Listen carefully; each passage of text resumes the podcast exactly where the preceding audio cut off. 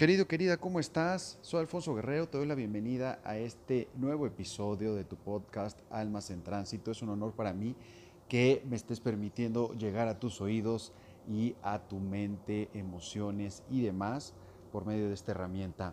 El día de hoy te estaré hablando sobre la comunicación. ¿Qué tanto te comunicas de forma asertiva? ¿Desde dónde te estás comunicando?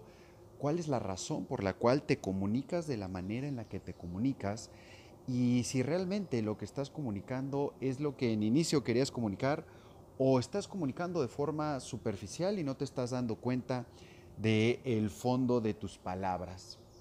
Así es que vamos a empezar con esto.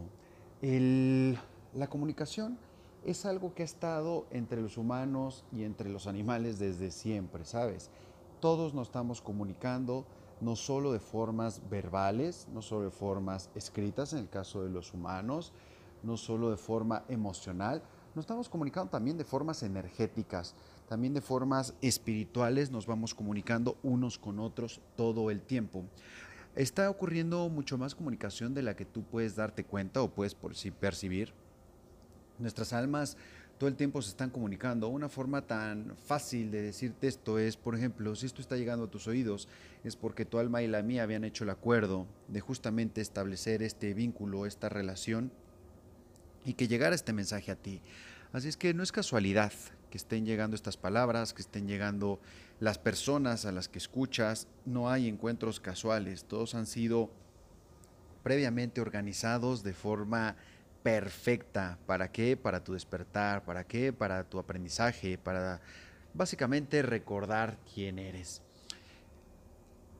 El día de hoy estaré platicando también un poco más profundo sobre el área de la comunicación oral. ¿De qué manera estás empleando tu comunicación oral, tus palabras?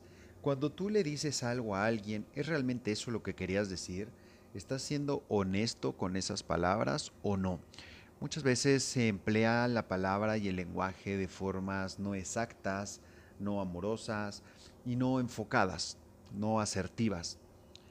¿Tú de qué manera lo estás haciendo? Hay muchas veces que las personas dicen, ah, yo soy súper honesto y yo te digo esto desde la honestidad. Y no se dan cuenta, por ejemplo, que esa honestidad es una burla literal para el espíritu y es un regocijo para el ego. ¿Por qué?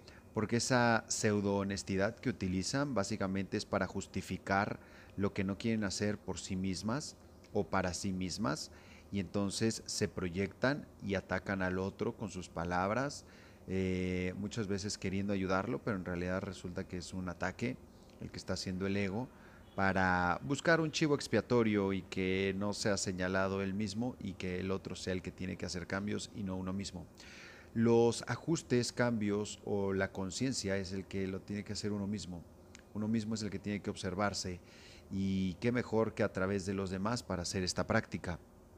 Los demás funcionan básicamente como un reflejo de tu mente, de tus pensamientos, de tus juicios, de tus emociones. Entonces, cuando, vamos a poner un ejemplo, estás platicando con alguien y sientes esta necesidad de hablar, eh, sientes está enojo, sientes eh, tristeza, frustración, lo que sea, y desde ahí te comunicas, esta persona, vamos a decir, te dice unas palabras que a ti se te hacen desde tu mente hirientes, y ¿qué contestas? ¿Cómo lo haces? ¿Te eres de los que se queda callado? ¿Eres de los que contesta y dice, no, a mí no me hables así? ¿O eres de los que busca qué tiene que ver eso contigo? Eh, porque hay una sutil diferencia y a la vez es muy grande entre simplemente hablar, contestar y observar antes de contestar. E incluso observar mientras estás contestándole a la persona. Si uno no observa, no escucha sus palabras cuando está comunicándose, básicamente toda la sabiduría que tienes en tu interior y que te está diciendo qué corresponde de ti, la estás dejando pasar. Es como si abrieras la llave del agua teniendo sed y no tomaras agua. Y, ves que está corriendo el agua, pero no haces nada por tomar el agua. Y el agua, pues va a estar ahí infinitamente corriendo hasta que tú decidas tomarla. Así sucede con la sabiduría. La sabiduría todo el tiempo está desbordada, todo el tiempo te está hablando, todo el tiempo te está orientando. Pero ¿cuántos de los que están escuchando se creen sabios?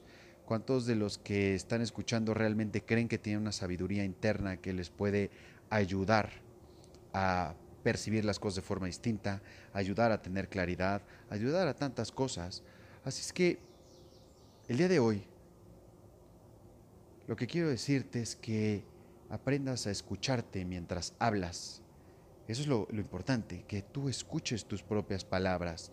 Y las voces de los demás cuando te hablen, también es importante escucharlas. ¿Y cuándo es cuando hay que ponerle más atención? Es cuando suelen preguntarme o lo que me preguntan a veces. ¿Qué es lo que sí tengo que ponerle atención a las palabras de los demás? Bueno, yo le pongo atención a todo, pero me enfoco mucho más en, cuando, en cuanto algo me resuena. ¿A qué me refiero con resuena?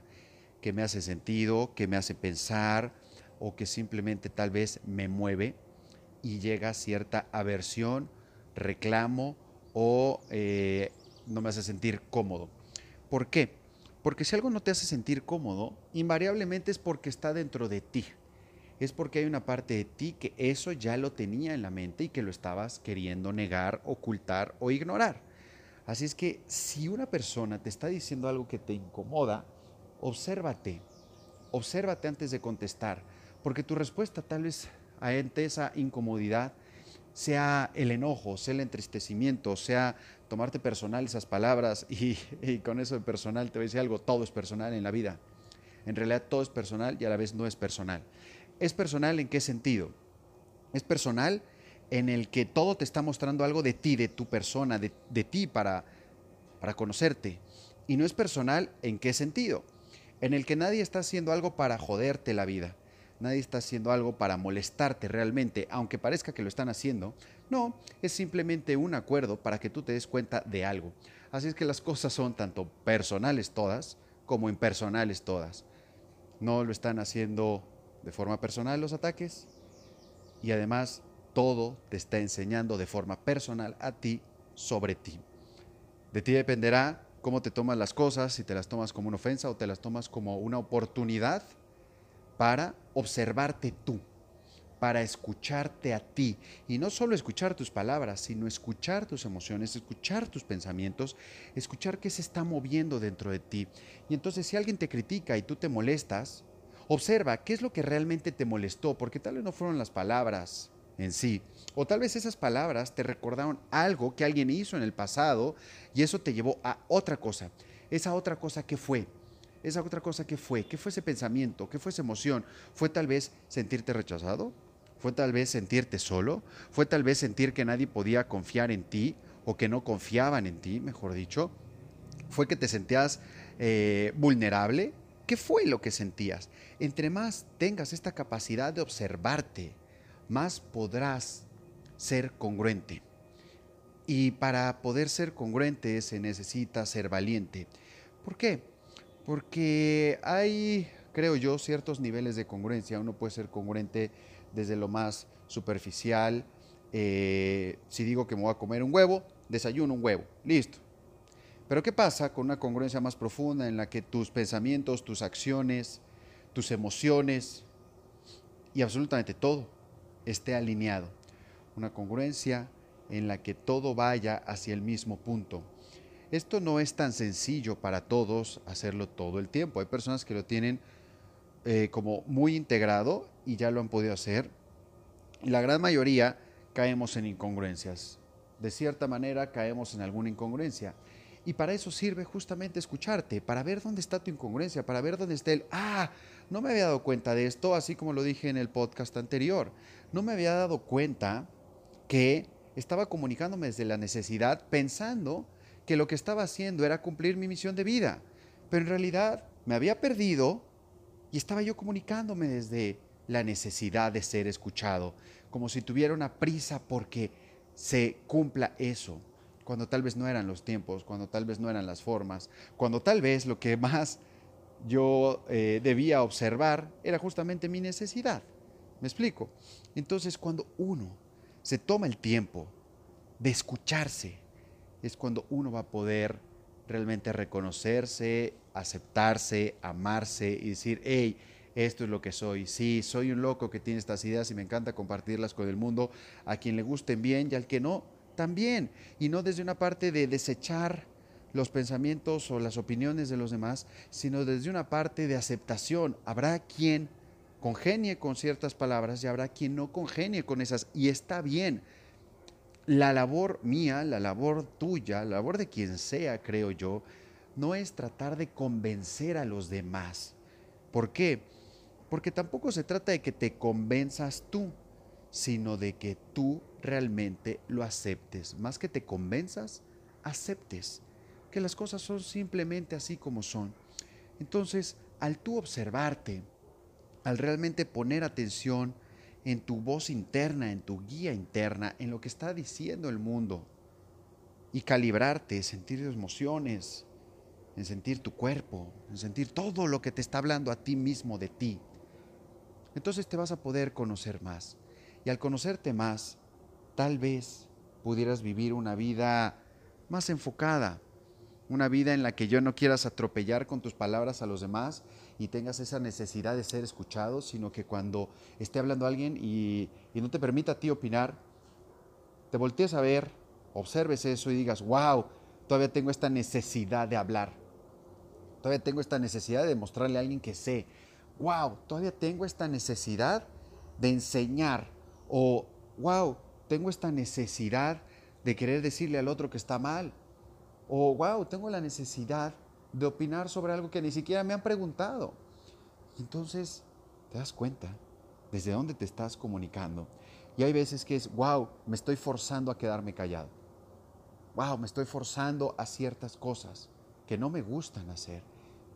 Eso para entenderlo es, se requiere tiempo, se requiere observación, como te menciono, se requiere escucharte, se requiere cuestionarte a ti. No todos van a tener ese valor ni, ese, ni esa disposición de dedicarle un minuto a observarse. Pero para quien la tenga, estoy seguro que su vida va a cambiar.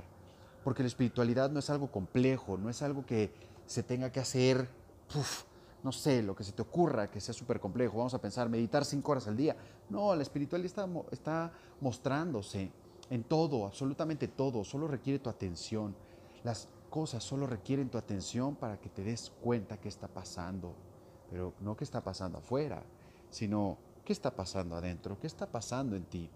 Y es entonces cuando todo empieza a cambiar, cuando lo reconoces, cuando dices, ay, ahora sí ya me di cuenta, ahora sí ya me di cuenta de esto que estaba sucediendo en mí, no afuera, porque muchas personas que dicen, ah, yo ya aprendí sobre esto, yo ya aprendí sobre esta lección, yo ya aprendí sobre eh, los hombres, sobre las mujeres, sobre las relaciones, sobre el dinero, sobre lo que quieras.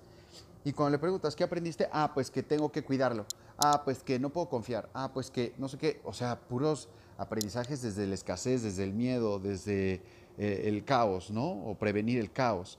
Eso no es aprendizaje. Eso no es aprendizaje. El aprendizaje siempre es positivo.